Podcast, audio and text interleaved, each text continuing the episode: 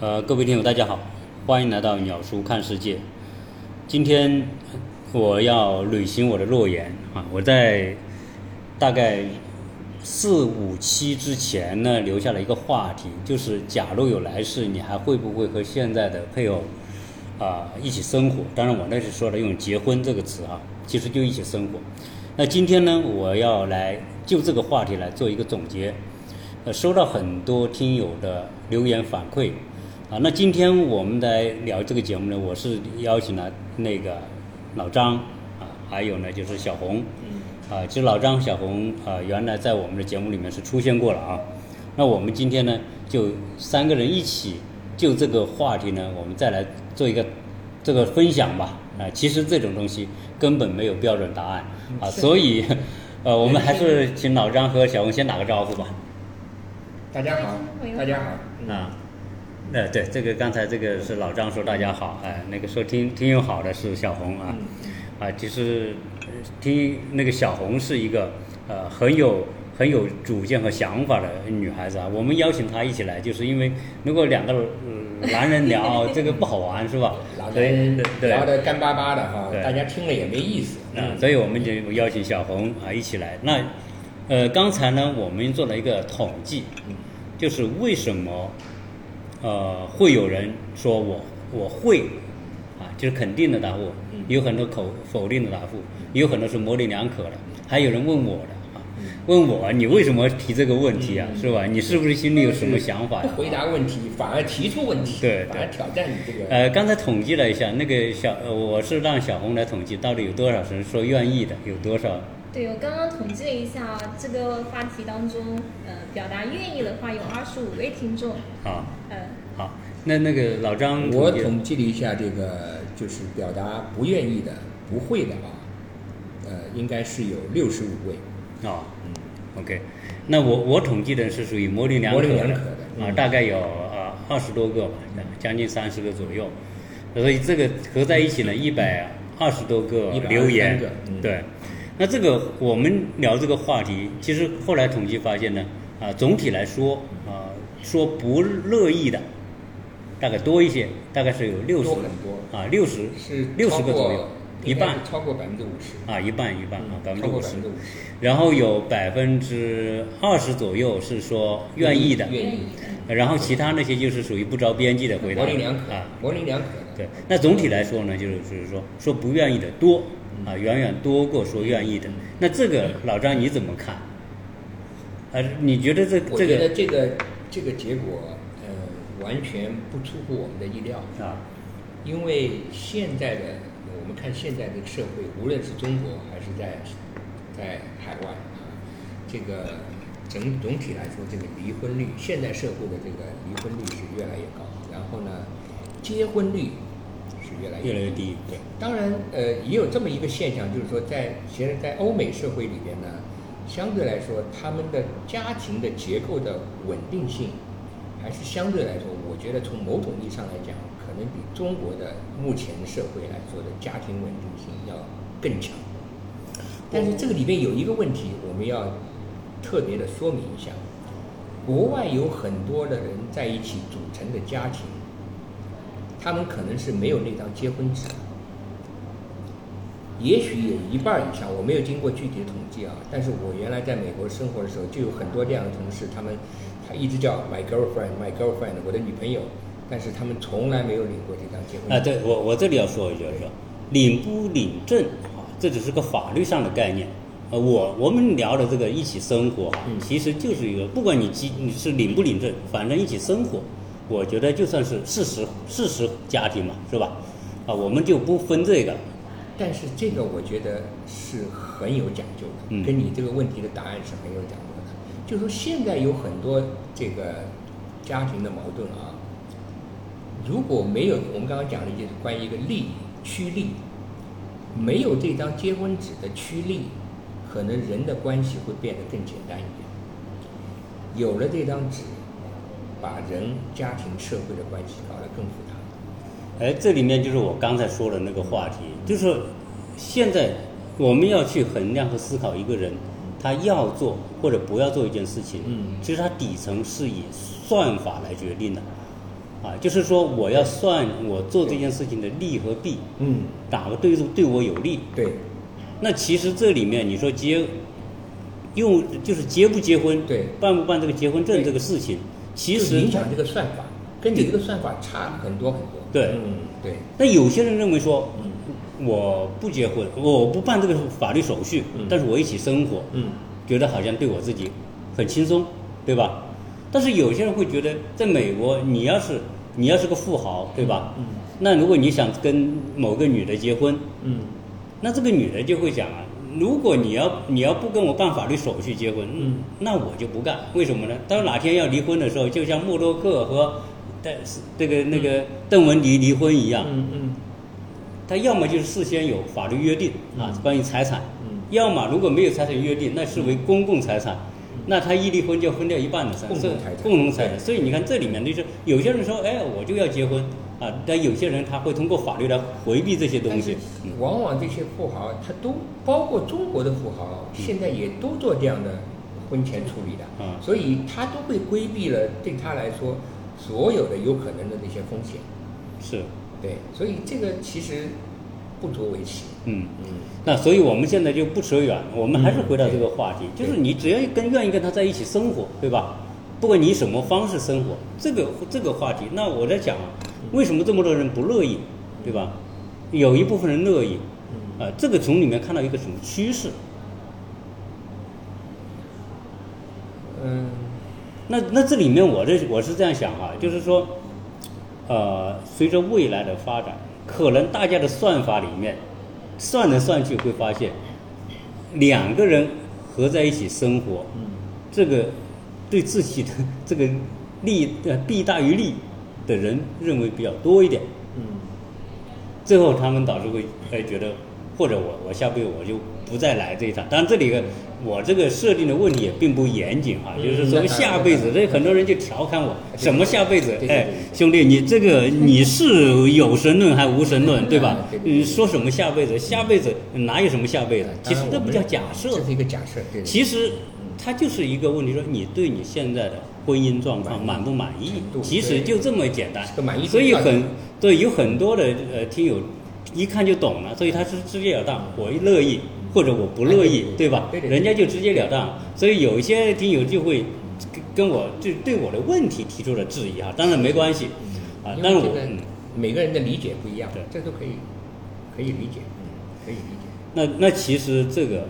我最近不是我做了几期节目关于这个英国王室的哈、嗯刚才我们也聊到关于嗯戴安娜和卡米拉、嗯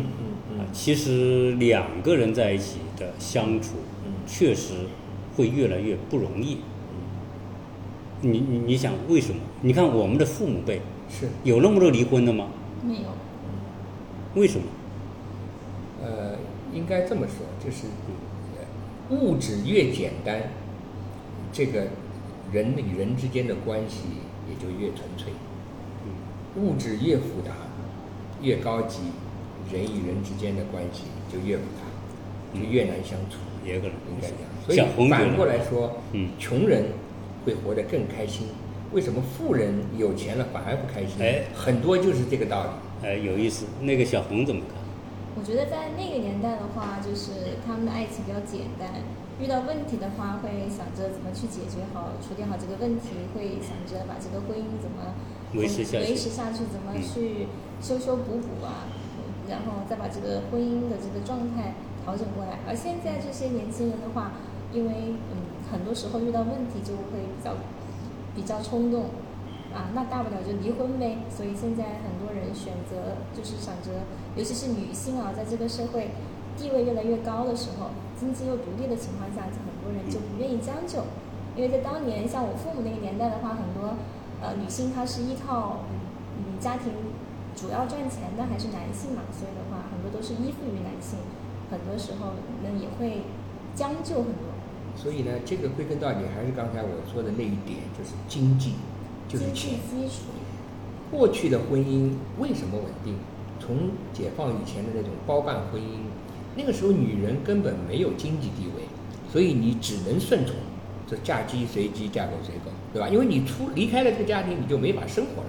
这个你就只能靠着男人啊，这个是过去。那么解放以前，解放以后呢？那那个时候虽然说男女平等了，啊对吧？但是那个时候也是一个钱的问题呢，地位上两个人是平，可能两个人都去上班，但是呢，还有一个什么呢？就是说本身大家钱都不多，在那个时候你没有什么其他的那么多的对物质上的这种追求，然后呢，那个时候就像什么呢？就有点像可能打一个不恰当的比方，就像当年我们的衣服破了会补，现在我们衣服破了直接丢掉了，为什么？那个时候缝缝补补，新三年旧三年，缝缝补补又三年嗯。婚姻其实也是这样的，总是有问题，总是有矛盾的。这个我想再过了十辈子，永远都会这样。但是为什么愿意将就，就是愿意补嘛？就你那个时候，你愿意我觉得还是算法的问 题。你是啊想没想错那个年代没错，啊为什么对过得不幸福？是你对说呀我们的父母辈有是啊多少是因为感情很好维持着？不 是，是补衣服还是是也是个算法？是责任的问题责，任就是对这个一个大家子的责任。然后那个时候当然是是男人社会嘛，在在改革开放之前啊嗯嗯或者嗯或者解放前，对吧？对。那大家结婚其实就是一起合作了完成一段使命，嗯 就是你要传宗接代，是的，你要养育儿女嘛。是的，你你要养育儿女，那个时候生产力低下，收入也不高，嗯你你必须两人合作，对就两个人通力合作。其实对这个啊我在想对，从原始社会到氏，从氏原始社会到氏族社会之后，一直到我们说的这个。呃，中国的这个对改革开放对之前，其实大概率都是这样一个一个原因，嗯对吧？导致说婚姻会会形成这种相对稳定的状态啊。嗯而那个时候，其实谈婚姻，我觉得真不是用啊、幸不幸福去衡量，大家都差不多，大家可能也没有去提高这个高度来看待这种生活，嗯对吧？而且你刚才讲到这个这个什么，你刚才讲到两两点，嗯啊，其实有一点我我就想，在那个时在那个时代啊，嗯我们重点关注的重点嗯是温饱问题，对嗯，对，不的是感受问题。是的，是的是的，哦对，所以很多人就会忽略这种自己的对，呃，生理上或者是精神上的这种需求，因为那个时候大家都在追求温饱，对所以能吃饱了就不错了，对你还要想着这个能够过一个幸福的这个性生活，还过一个这个呃满意的这种心灵上的沟通，没有，温饱能吃饱饭就不错了，对吧？所以当时这个就很正常，就是那个时候就是说，衣服为为什么要补啊？因为你没钱去买新衣服啊，所以你只能补啊，对吧？补了能穿就 OK 了对。现在大家都有钱了，无所谓啊。而且现在不单自己女的都自己独立工作，为什么现在这个剩女大龄的剩女，而且是高智商、高学历的越来越多？因为她们自己很独立嘛，她不需要靠男人，对吧？所以她完全可以这自是己独立出来。就进对吧就是社会发展带来两个结果嗯，第一个就是原来讲的这种合作关系其实是被打破了，嗯对男女平等，女的有好的教育、好的学历、是好的能力，她可能活得不比男的差。是那我为什么要要去迁就，因为两个人在一起，然后我要去迁就另外一个人，对啊，然后就让自己过得很憋屈的那对种对感对觉对。对所以现在的人，嗯我觉得啊，这是一个很大的原因，就是说我也可以独立了。那我这个时候，我是以我为中心，嗯我不再是以家庭为中心来考虑问题。所以这个你也可以说是一种社会的进步。嗯当然你也可以说这是一个对家庭的这种稳定性结构来说，也是一个呃往下走的下坡路吧，好，对这吧？嗯，其实这个你，我觉得应应该是这么讲，我们是有一个参照来看的，比如我们参照原与原始社会，包嗯括说参照这个这个农业社会那种超稳定的家庭结构嗯嗯，哦，那我们就认为说那种超稳定家庭结构就是应该，其实我们从未来的角度来看，不是这样的。你你你不拿农业社会来比较，嗯也可能在未来我们的认知是，不管是男女，单身是应该的，而不是结婚是应该的，嗯，对吧？单身是应该是一种常态，对，而不是结婚。以前对以前就认为说人经历结婚就觉得经历结婚这个阶段是人人必须经历的对对对对，好像你不结个婚，你就是这个人就不完完整完整嗯，对吧？但是未来有可能是这个观念就变变了，我跟你说，结婚会觉得好奇怪，哎，你你为什么要结婚呢、对对啊，我们都不结婚，对吧？你为什么要结婚？就变成这样一种一种思维结构，对吧？嗯那鸟叔，您这个是一种是一个观点啊。那我再补充一个，就是说，您这个说单身是一种常态，结婚可能倒并不是一个常态。嗯，那还有的人提出这么一个观点，就是说以后啊也可以有结婚证，但这个结婚证呢，可能就跟你的驾照一样，合同它制是合同它是制不是它有期限的？对它不是永久长青的，对吧？它是现在就是说啊，你拿结婚证，那就是就一劳永逸了。但是不是的，因为你拿驾照现在也最多就十年嘛。你十年一到的话，你美国的驾照还没有十年，美国驾照像我的驾照只有四年五年，四年五年一到，你一定要去 renew，你不去 renew，你就 expire 了。哎，就是就就就你说这个就是很有意思。思，一个是就是说我们在过去的这个农业时代认为结婚就是一辈子的事情，嗯对吧？所以一生一世啊，然后结婚一次，然后就好好好好过过完这一辈子。其实，在未来来说，我觉得这种大概率是不不会被人接受。特别是年轻一代，我们这一代可能还有很多人接受这种嗯啊，不希望说啊动不动就说就像你那衣服似的对，这个烂了烂了什么扔了，对吧？啊，这个婚姻不行不行了离了，对吧？再换一个，就这么换一简单件啊衣服换一，呃，件，思维会变的。但是未来的年轻人他不不这么看，对吧？嗯那所以这个时候呢，我我想这种变化啊，就是我们从这个调查啊，这个上期节目调查所得到的结论，就是说这个趋势其实是已经看得出来了。而且这个趋势我觉得已经是个必然，嗯，对吧？因为现在的从现在的九零后、零零后，包括以后马上一零后，对吧？他们这一代人就是越来越以自我为中心了，这是很很正常。其实你刚才讲的这种说婚姻合同制，嗯，对吧？嗯就是合同婚姻嘛。嗯那我们、嗯嗯我们结婚签个合同，我们一起过十年。嗯嗯十年之后我们合不来，我们就分。哎，对，那十其年之实内也可以终止合同，对吧？其就像我们其签合同一样，中中间也可以终止。其实这是我，这啊是这是我们 这咬文嚼字在想这个事情。你想一 想，其实现在的人嗯事实上就是这么过的。人家结人结婚两年发现不行不行离了，这和你说的签个合同签两年，嗯 而你且像你觉得西有方区的别话，？他们根本就不签这个合同了。对啊就自愿组合，就在一起就在一起过，而且也可能一过也可能过了十年二十年都有了，对吧？但是如果说中间不合适，那就大家分开来就是了，这样就很简单，根本是手续都不用办了。所以未来你像这种夫夫妻的共有财产的概念哈、嗯嗯嗯有可能也会发生很多变化。对，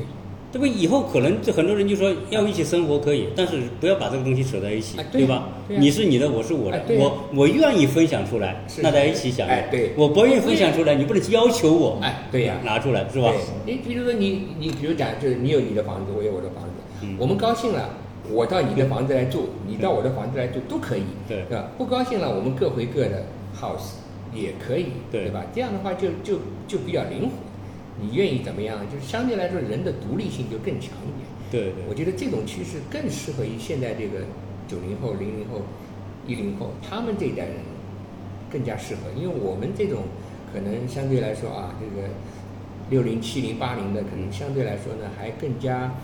集体主义的观念还强一点，就是到对这个这个这个群体的观念还强一点，但是将来的人越来越自我的观念越来越强。对。这其实你看，在西方这些国家啊，嗯它这种情况就比我们要更更开放一点吧，应该是是吧？嗯，对，关于结婚与不结婚，一起生活，嗯他们大部分人可能就是在这么做了。嗯嗯嗯。然后我们其实，在这样一种转变当中，所以我想啊，这个未来我们这些这下一代的这些人，他可能选择什么样的生活方式，嗯其实是我们没有办法去根本不是我们去所能主导主宰的。对啊，所以说现在我们中国的这个结婚率、人口出生率不断的下降，对吧？离婚率不断的升高，现在国家也在想采取一些办法，但是这些办法其实都无济于事。说实在的，因为这是一个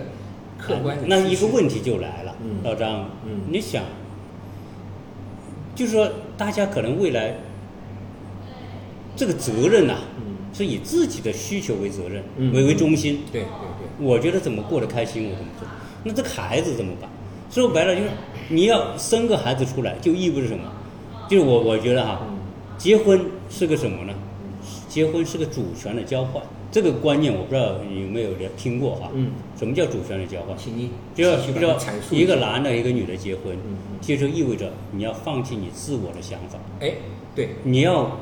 你要照顾不一定对全部部分，对你，你要照顾另外一个人的想法，啊对另外一个人也照顾你的想法，是的其实就是一种主权的相互交是一换种 compromise，叫让渡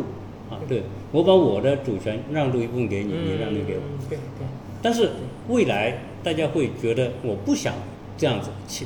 我不想这样子去做。何况未来我可能很多年轻人会觉得结婚也不是人生必须的阶段，对吧？所以这这种情况之下，我我这孩子怎么办？但你说这个哎，如果你找一个女朋嗯友，你说你跟她生个孩子，谁来照顾这个孩子？嗯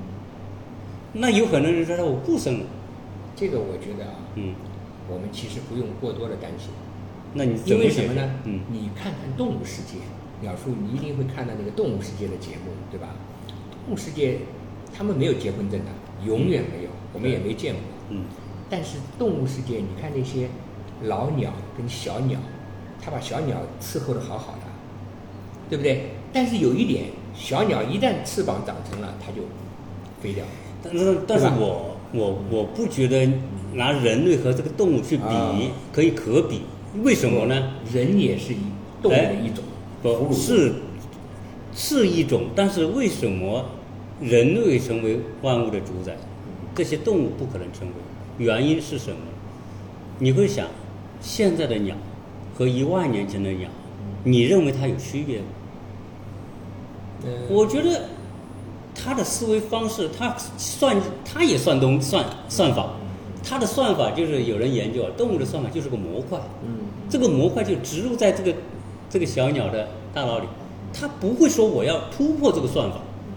我就按这个算法去做事情。所以你说现在的小鸟和一万前年前的小鸟，现在的狮子和一万年前的狮子，大体上这种进化率是非常非常小的。但是，一万年前后的人嗯和一万年前的人，这这就不一样。因为人会学习，对，人的算法是在进化的，动物的算法是没有进化的。那好，那就接着你这个人的算法会进化这个观点，我们就接着说，没有问题。嗯这点我完全同意。所以呢，如果是这样子呢，我们也不必担忧。为什么呢？因为人总是往越来越好的方向走，我们要相信这一点啊。我一般不太，我比较反对那种久经老态。以前我们讲久经老态，就是说永远说，哎呀，今不如昔，今不如昔，不对的。嗯，未来肯定比现在好嗯，对吧？我们肯定比我们父辈好，我们的子女肯定比我们好，所以我们不用为他们担心。他们将来活成什么样子，有客观的原因、主观的原因、社会的原因、生态的原因，但是呢，他们将来不管以一种什么样的形式在一起生活，一定会比我们现在过得更好。就是 就是我刚才问了你的问题，哎，大家都是以自己为中心，生个孩子你就必须是的，把自己的那个那种感觉，你就不要牺牲掉自己的感是觉，你要你要有孩子。就为什么很多人现在不生孩子，就是有了孩子之后我就不是我了，嗯是一个有孩子的我了。嗯嗯嗯我没有孩子，那就是我。嗯这个区别好像是一个很大的区别。那很多人就不生孩子了。嗯那按正常的逻辑，你说动物世界它该怎么生怎么生，怎么交配，怎么繁育后代，嗯嗯但是人不会了。嗯那我我变成那个人，然后我长大之后，我就我就不考虑什么生后代不生，很多人可能就这么想了，那就不生后代了。但是这个社会需要人去繁衍下去了。如果如果现在是十四亿人，哦，大家突然整整一代人有一一代人当中有一半不生孩子了，嗯那你想想是什么结果？这个社会架构会崩溃掉，现有的这个这个经济的运行体系就没有办法按照一个逻辑往下走了，嗯完全就被打乱了。那这个问题怎么解决？其实我们也不必过比过分的担忧，因为呢，其实任何一个系统，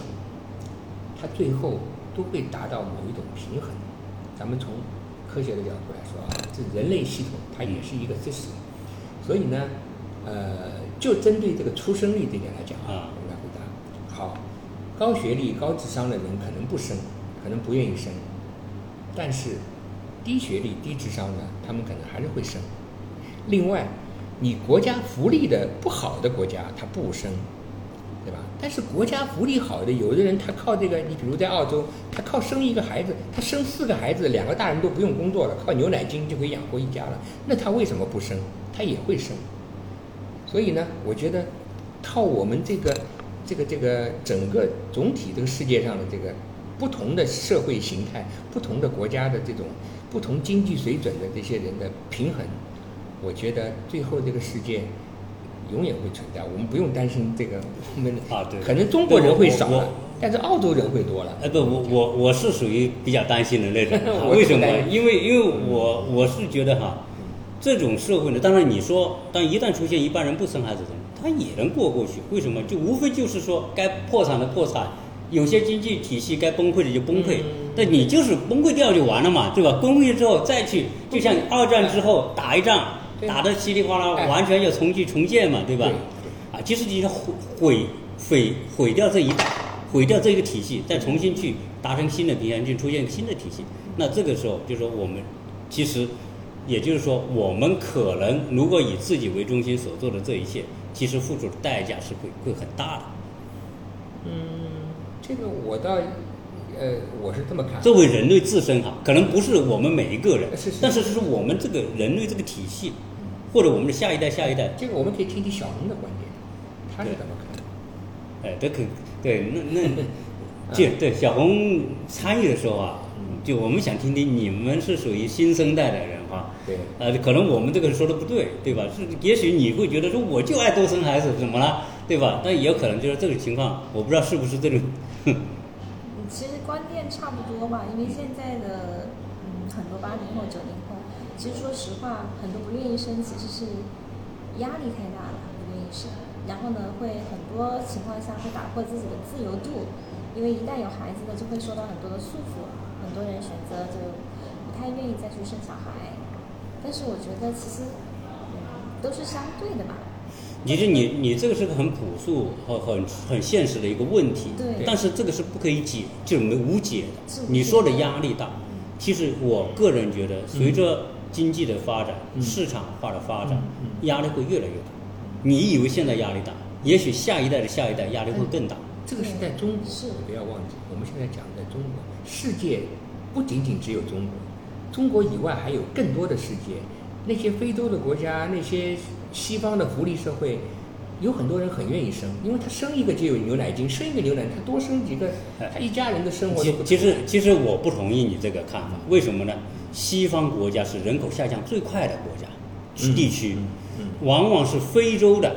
拉美的嗯，它的人口出生率是远远高过你说的这些西方国家嗯嗯，所以你不能指望牛奶金能够维持人类的正常繁衍，但嗯是人类正常繁衍的希望还在于非洲，还在于拉美嗯，你想想是不是这个道理？嗯嗯啊，连现在连印度的人口出生率都下降到二以下了，嗯一对夫妻生孩子率就两个以下了。嗯所以你看，中国人口会下降，未来印度再过十年、二十年之后，它一样的。嗯也会下降。嗯，所以从这个角度来说，我觉得你看，虽然中国压力大，其实你在你在美国待，嗯你觉得美国的年轻人压力不大吗？他的压力同样比他们祖辈有可能更大。这个我觉得啊，嗯，就要看就是说还是回过头来说到一个很基本的问题，对。就是一个心态问题，就是你同样的一个事情，不同的人的经历，他的心态不一样。比如我举一个简单的例子啊，我那时候在美国的时候，那个鸟叔你可能也也看到过，就是美国有很大一部分人叫 Mexican 嗯墨裔，嗯那这些墨裔呢，有很多人是合法的移民，有很多是非法的移民。嗯这些老我们叫老莫，我们在美国叫他们老莫。老莫，你看啊，他一个大家子人，开了一辆大破车，嗯他们都是很多非法移民，这个工作都是最底层的，就中国人都不中国的移民不愿意干的事情，他们都愿意干，嗯最底层的什么帮人家除草啊，什么嗯呃餐馆洗碗啊、刷锅那种最脏最累的活，哎，他们也无所谓，他们也不要拿绿卡什么的，嗯啊，他们做了几年挣了钱，就回墨西哥去了，嗯然后过几年又偷渡过来了，反正那个美墨边境很长嘛，嗯他们随时进出，被抓了也没关系，遣送回去，过两天又来了，所以他们活得很潇洒很自在，他们也不用你看中国人在那边读书工作，呃，先要买车，然后车呢，这这个日本车要换德国车，要换宝马，换奔驰，小房子要换大房子，他他们都没有这种追求，就相对来说他的欲望低了，他的幸福指数就高了。对对，你这个呃对吧相对我还是呃同意哈，就是说你的对生活的要求，嗯如果你不是那么高，嗯，对，你就不会那么拼。你就不能。那中国人之所以拼，是因为要求高，嗯对吧？我我住个小房子不行，我要升级，小孩子我要也是改这样善，，对吧？卷卷自己对我要改嗯善性住房。对然后这车，对吧？我开个小车，我后来我要开个大车，对，就是总之说自己给自己设定的标准在不断的升级，这个东西那就驱使你。那你说墨西哥人，反正我相对来说我要求不那么高，大家过得开心就就算了。那但是其实呢，总体来说，不管哪个国家的人，其实他的标准都是在往上走，只是走的相对速度快一点，相对速度慢一点。你像墨西哥人，哦，可能他就是我设定生活的标准，我我我要求的不是那么高，升高的不是那么快。这个有的时候跟他的民族性也有关系。对是吧，这个歌和就叫跟他的民叫族性社会心理。嗯你看，在中国这个社会环境，他就这一群人就有社会心理，那会去变成他自己的心理社会标准，然后异化成你自己的标准。啊，墨西哥人他也是一个社会，他总体他的一个标准要求比较低，对对所以他的自己的标准也比较低，对吧？这个是是。那我们回还要回到哎对我们刚才讲的，就是说这个呃，对于将来未来嗯，对，以什么方式去过。但是人呢，你你也不能说永远一个人过，其实人还是一个需要叫什么？嗯需要社交的，需要一种关系去，在一个关系当中嗯去感受人作为人的没错嗯这样一种需要啊，所以你又不能说你永远单身不跟，所以那当然，那当然，还是会需要是的，是的，那这只能是讲啊，我要讲嗯，你我我想啊，从我们的调查，其实有一篇文章是专门讲这个，我我我到时候我会单独去分析一下那篇文章。嗯其实最后就是正规的调查机构所调查的一万多人得出的结论，嗯其实和我们所所问题得出的结论是很接近的。很接近，对，对我同，就意。嗯是说大部分的人是不希望跟另外一个人就长期跟另外一个人一起生活，所以这里面就是说，不是说人不需要跟另外一个人生嗯活，是在多长时间里面要跟另外一个人生活。就是我刚刚说的那对个，像驾照一样，这个对结婚证就应该像驾照一所以样。所以我那个问题，大家说下辈子其实确实不可能有下辈子，就是这辈子你你是不是，对吧？你是不是会觉得跟一个人结婚是一种很？所以这里面有两个人说是是不人道 的，你看到没有？嗯说这一辈子跟一个人结婚是不人道，还叫我下辈子跟再跟那个人结婚， 你不就叫我下辈子不要出生算了？还有呢，这个问题呢，我觉得啊，就是说呢，实际上呢，这个人与人之间啊，其实和一个组织跟组织之间，公司和公司之间一样，就是这个中间要有一个 compromise，就是说呢，永远这个关系啊，就两个人的关系，其实跟两个国家的关系也是一样的，这个中间要有 compromise，因为你刚刚就讲了，就大家都是自我的，都是为自己的利益，对吧？那有很多时候呢，两个人也好，两家公司合作的公司也好，两个国家也好，肯定是有冲突的地方。就是我的利益我多了你少了，你少了我多了。比如说两国的领土也是这样的。所以呢，像这种情况下呢，就是你怎么样 compromise，就是学会让步妥。协这个实际上呢，我觉得现在很多在讲婚姻家庭关系的时候，我觉得这个主题实际上是永恒的，不管有没有那张结婚纸，两个人之间的相处永远存在着这种 compromise，对吧？就是有的时候，就是你刚刚说的，就是要牺牲自己的一些权益嘛，对吧？因为你本身就一个人很自由啊，但是你要想到啊，有舍得舍得，有舍才有得。换句话说，有得必有舍，对吧？你两个人在一起，肯定是你有很多 happy 的地方，有很多 enjoyment，但是同时呢，你一定会失去一个什么东西。这一点其实是完全是永恒的一个辩证法。所以呢，只要你这一点理解透彻了，那我觉得两个人在一起，咱们撇开那个那张纸，如果纯粹两个人在一起相处生活的话呢，那不管是过去、现在还是将来，都有两个人一个这种就是包容让步的这个这个过程。嗯，我很我很认同你对这个这个问题的这个理解啊分析，因为其实我聊这期节目无意去去引导年轻人说啊，你看鸟叔好像调查的结果是大家都是以自己为中心，以后结不结婚对吧？好像是找到一个知识，其实我并不是这样看，嗯，因为什么呢？因为这是一种特别简单的对人与人之间的关系的思考，就对是我算法里面，我只以以我简单的以我自己为中心来来算计我和周边的关系。嗯但是其实你不太可能脱离人，而且你不太可能嗯不跟人一起生活。所以这个过程当中，可能会有一种什么呢？就是要交往过正啊。现在的年轻人觉得我可以以自己为中嗯心，然后我你刚才讲的啊、呃怎么跟别人相处的这种这种需要的这种呃这种包容的能力，嗯或者这种修养的能力是，是对吧？是我就可以不用顾忌那些，其实是错误的。嗯啊对，因为哪怕你跟一个人一起生活一年，对，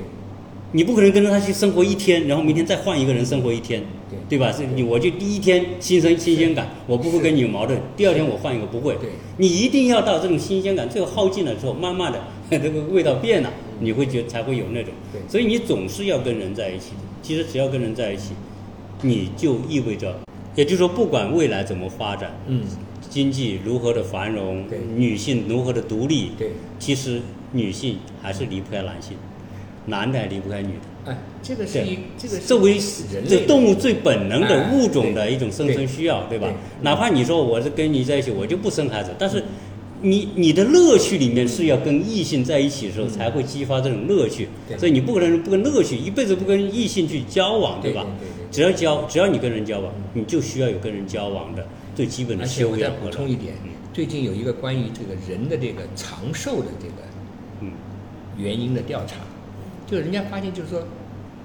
调查的那些特别长寿的老人，对吧？生活习惯啊什么的，各各种各样，人家说啊，可能是因为他喝水好，空气好。结果最后调查的结果，排名第一的导致人长寿的原因是什么心情，啊？心情吗？结婚是生孩子，人不不不，是人与人之间的良好的关系。这种关系当然包括爱情，包括亲情，包括你的朋友之间的交往。就是说，那些长寿的老人，他们发现他们都有很好的这种，就是这种朋友之间的关系，也包括他夫妻之间的关系、家庭的关系。这种关系能够维持他一个很好的一种。就可能心理上的或者生理上的，这么达到这么一种平衡的心态，使得他延年益寿。其实你说的，其实这里面很重要的是个人一生当中的情绪管理。嗯，一个善于情绪管理的人，对，你的身心容易达成平是的衡，是的你不会走向很极端、对很偏激、很愤怒，对对对啊，然后最后就把整个自己自身的平衡给完全打破掉。是的，是的，所以这个，我我我想，嗯，